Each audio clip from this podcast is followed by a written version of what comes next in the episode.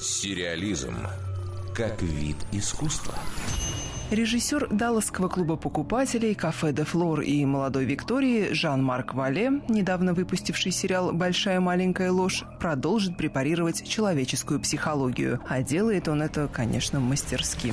Сейчас он работает над телепроектом «Острые предметы». В основу сценария легла дебютная книга американской писательницы Гиллиан Флинн. Ранее ее роман «Исчезнувшая» экранизировал Дэвид Финчер, позволив на экране сполна раскрыться актерскому таланту Розамунд Пайк. А в кино адаптации еще одного произведения Флинн под названием «Темные тайны» главную роль сыграла Шарлиз Терон.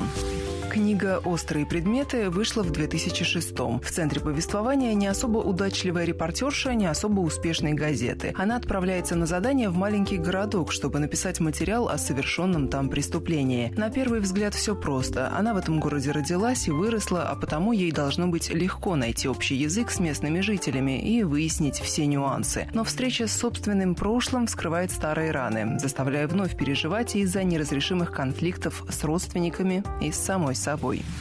Главную роль в новом сериале Жан-Марка Валя сыграет Эми Адамс, которую недавно можно было видеть в фильмах «Под покровом ночи», «Прибытие» и «Бэтмен против Супермена. На заре справедливости». Премьера «Острых предметов» должна состояться уже в ближайшие месяцы. Планируется, что зрителям представят 8 эпизодов, каждый из которых будет длиться ровно один час. Дарья Никитина, Радио России, Культура. Сериализм.